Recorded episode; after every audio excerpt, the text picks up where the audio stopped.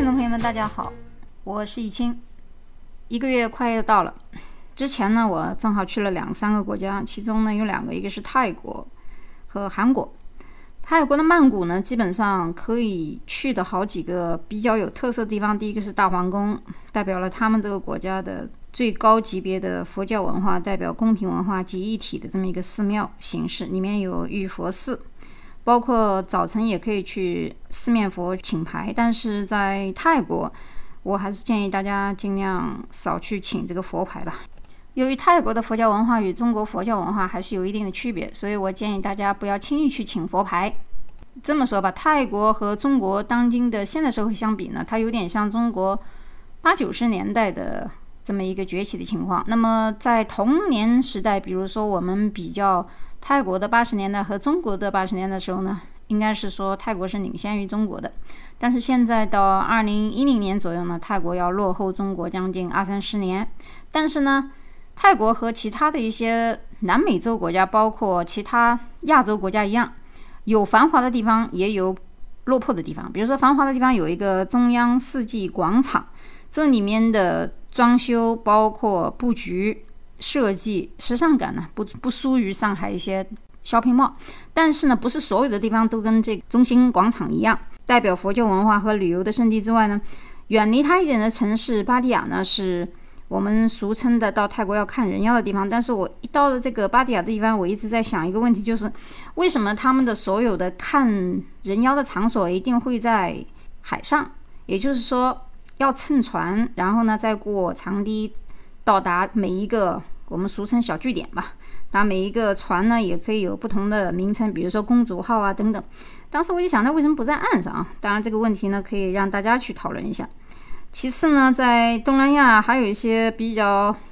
值得游玩的地方呢，就是小岛。但是如果你已经去过北美或者是欧洲、北欧，包括夏威夷，包括中南中国的南方地区的，比如说海南岩岛。啊，有很多地方其实也不输于整个泰国了。那么泰国呢，由于它的气候比较温湿，所以蚊子呢也是有。那尤其是两个月之前的感觉还是比较热的。在泰国呢，尽量不要乱喝水和吃东西。虽然他们的很多美食都放了咖喱，还有一些大家特别喜欢吃的炒河粉啊，俗称的是泰国用一个名词讲的就是塔佩。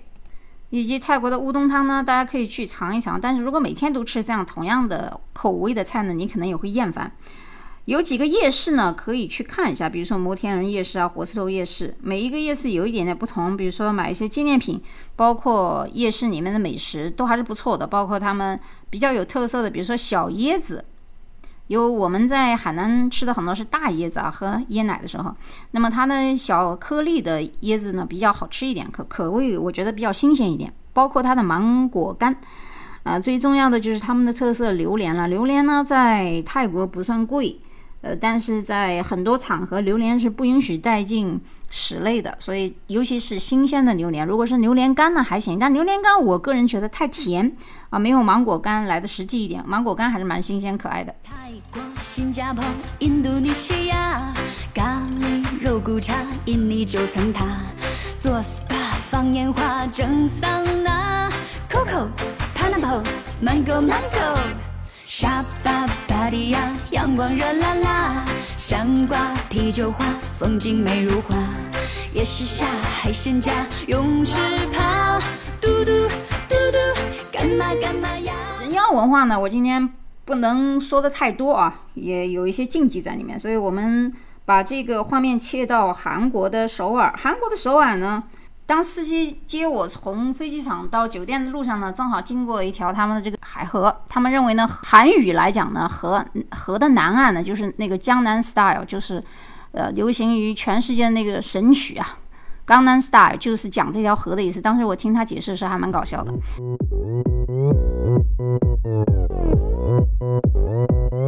Open Gangnam Style Gangnam Style 我不懂韩语啦，也不懂泰文，但是呢，我用了一艘很小的软件，这个软件里面有即时的翻译啊，它既不是翻译蛋，也不是我们尖端的高科技的单独的翻译软件，只是一个普通的旅游软件，那里面含带了。这么一个即时翻译的功能。我有时候呢会打字，有时候呢会把语音给对方说，然后我一看，这样呢进行一个沟通，简单的沟通。呃，值得一提的是，泰国和韩国都有两个非常大的免税店。在泰国的这个免税店呢，叫做皇泉免税店。皇泉免税店里面太可怕了，就是每一个地方，不管是大的厅还是小厅，包括食品部分啊，几乎百分之九十都是中国人啊。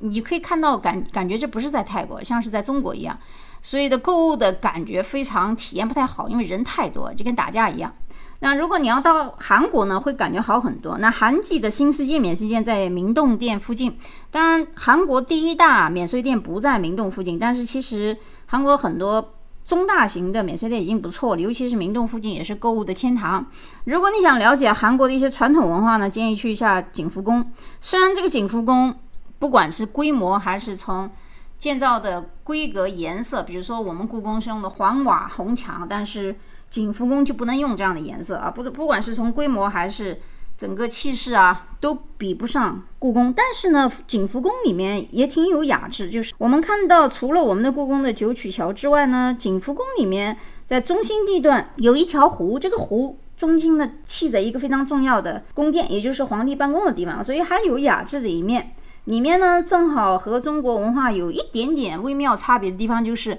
如果你租借韩服。用一天的时间可以免门票，所以你会在景福宫附近，包括后期你到北村韩屋村，都可以看到很多穿着韩服的外国游客，有这个亚洲人，也有北欧人，包括有一些染着黄头发、稀奇古怪的人，你会觉得蛮搞笑。然后你会觉得这是不是在穿越啊？因为大家都穿的那个不同样的衣服。都是韩服的各种等级的衣服，有一些呢穿的就是比较普遍的，呃，大臣的衣服啊等等，还有一些选的是皇宫贵族，包括公主啊、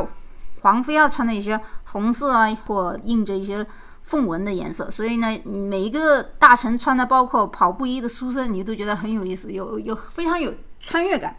除了刚才讲的这些破首尔的传统文化和新文化的这两个一新一旧的地方之外呢？韩国还有一些地方值得去，比如说三清街，也也叫三清洞了。有人把它比喻成是南普罗巷，像北京那个美食一条街。但实际不管是在首尔还是在上海，或者是北京，包括中国所有的小吃城市，这样的美食街其实都大同小异。就是韩国的梨花女子大学啊，据说这个梨花女子大学的门口有一面墙，墙上呢刻着雕刻的一些梨花的形状，浮雕形状。那么进门。最值得一提的就是它的基督教堂在半山腰上，大家呢还是可以去观摩一下。好，那么我们刚才简单介绍了一下泰国和韩国首尔的部分的一些概述之外呢，其实今天的话题呢就转到怎么样靠教育来送进子女呢进这个牛剑，从而呢获得在一个复杂家庭，尤其是大的家庭里面的一席之地，包括继承巨大的财产。最近一周呢，娱乐圈有一个重磅的炸弹，就是奚梦瑶为赌王家族诞下长孙，赌王呢亲自赐名为生，生的意思呢是繁荣旺盛的意思，还将自己的这个名字给了长孙旭成。不得不说，四太一家呢打了一个非常漂亮又有价值的好牌。假以时，如果这个男丁啊能够获得牛津或者剑桥。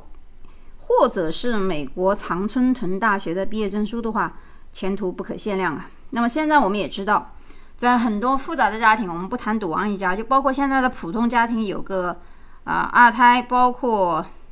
几房太太啊，我们说的比较委婉一点，几房太太也是不是什么新鲜事了。那么呢，这样一个比较复杂的大家族当中，包括现在的比较富裕的家族，怎样让自己的子孙能够继承父辈，或者说？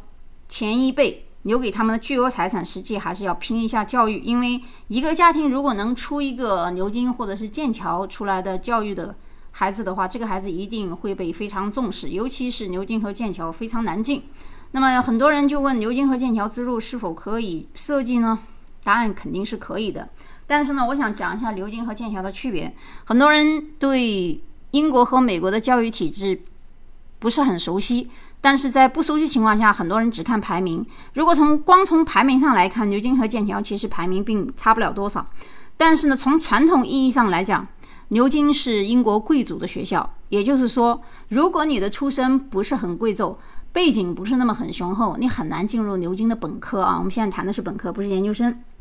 因为内行的人，不管包括现在精英家族的家长，尤其是北上广深这几个大城市的家长，做的功课和学习比很多中介。一般普通的咨询老师都强，他们知道哪一些大学如果没有进行很好的背景包装的话是很难进去的。牛津除了是贵族学校之外，它的体系完全是封闭式书院式的传统英国教学方式。而剑桥呢，也就是说，如果你是一个平民家庭，但是学习成绩还是蛮不错的，还是可以冲一冲剑桥的本科。那么我们再谈美国相对比而言，美国的大学哈佛、耶鲁这两所大学。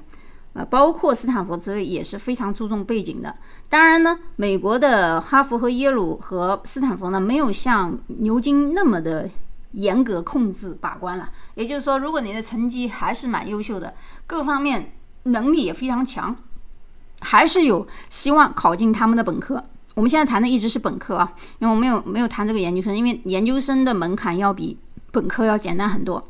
好，我们现在继续讲这个关于本科。放眼过去的现如今，二幺幺、九八五、二幺幺这样的大学呢，包括清华、北大，已经不是什么很新鲜事了。很多这个家长呢，都希望把孩子送到国外的名校历练历练。但是呢，很多家长问的最重要的一个问题就是什么时候出去，什么时候转学，什么时候到英国，什么时候到美国，怎样选 A level，还是说去美国的 AP 高中？那么还有一些学生，他又担心自己的孩子中文学不好，所以刚开始选的是普通初中或者是普高。那么这里我想讲两点：第一，我们讲如果你的孩子想进牛剑的话，初二是一个节点，高一也是一个节点。为什么这两个节点呢？初二的情况比较复杂，也就是说，如果你想选择国际的英式。教育的话，你就应该去报考国内国际与 A level 接轨的这样一个初中升高中的学校，或者你就干脆一步到位到英国去读初高中，或者是有的学生家长已经选择了美国的 AP 课的这样一个教学的话，也不要紧，因为我前段时间和这个英国学联主席两个人商量了一下，为什么到美国去的孩子。也有好处呢，因为很多的学生在中国，不管是上国际高中还是普通的高中，英文呢其实也不错，但是呢跟上英国的高中的这个教程呢还是有一定的距离。所以如果孩子是在美国的初中上到八九十一年级的时候，而十一年级和十二年级如果从美高转入到英国的，比如说与剑桥挂钩有合作单位的很多附属。高中的话，能够转入牛津的机会就非常之大，这是我们设计出来一条线路啊。至于是哪几所学校，有兴趣的家长呢，可以听完以后加我的微信，我的微信呢是 m o n a m u n g i a。如果你关注我的公众号的话，你搜“周一清”三个字就可以了。那么，古人云：“授人以鱼，不如授人以渔。”道理呢很简单，父母如果再有钱，孩子如果读书不够上进呢？朝钱早晚还是要会败光，所以我们一定要在教育上花好这笔钱，让这个孩子呢成为一个参天的大树。刚才我们讲了牛津的这个道路怎么去做，那有人说那我是研究生怎么办？呃，这么讲，如果说是英国的本科毕业的学生想升牛剑的话，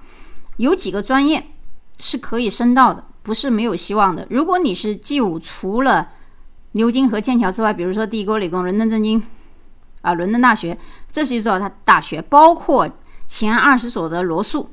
这样的大学都可以去申请英国的剑桥和牛津。但是英国的剑桥和牛津，你到研究生的时候，虽然说有的学校可以是六点五，但是七点零是一个比较重要的门槛。也就是说，如果你的雅思没有七点零，是没有。竞争力的，有人说，那我本来就是英国的本科，还要考吗？英国的正规的本科毕业以后是不用考雅思的。但是如果你是美国的本科，包括加拿大、澳大利亚其他任何一个国家的本科，即使是英语教学，你也必须考雅思，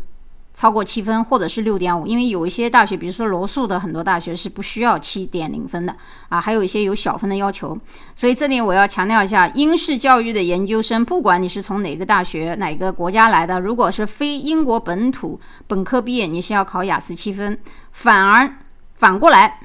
如果你是英国。毕业的本科想考美国的研究生还不一定要托福和雅思，因为美国国家承认所有国家如果是用英语教教学，包括英国、加拿大、澳大利亚、新西兰这样的英语教学国家，只要你获得的是四年正规本科，你就不用考托福和雅思。但是美国的研究生要考 GRE 或者是 G GMAT，这两个呢还要看根据你的专业来分，所以这一点我强调一下。英国和美国的不同之处，因为很多家长呢在考虑究竟是去英国还是去美国的时候呢，啊，经常犹豫，也不清楚怎么去上，包括什么年龄可以出国，包括对孩子的心智的发展、安全的考虑等等等等，男生女生的要求，所以每个家长呢一定要先研究好两个不同的系统，咨询我很多细节的问题。节目的最后呢，我再提醒学生家长。一句，不管是在英国读书还是在美国读书，如果高中到大学的时候不是住校的人，就是 day school 嘛，可以考虑给孩子投资一个房产，在英国伦敦。学区的附近，或者是美国的学区附近，也可以租房子。但是如果你投资一个房子以后呢，这个房子不管它多大，孩子可以跟其他的同学 share 一下。那么通过几年的学习下来以后呢，不仅租金可以省了，而且还可以赚一笔小钱。英国伦敦，包括迪拜，包括东京，或美国纽约这几个地方呢，房子买下来一般不会亏的。那么今天的节目呢，就到这里，我们下一期再见。 귀여운 인간적인 여자. 커피 한 잔에 여유를 아는 품격 있는 여자. 밤이 오면 심장이 뜨거워지는 여자. 그런 반전 있는 여자. 너는 선어해. 낮에는 너만큼 따사로운 그런 선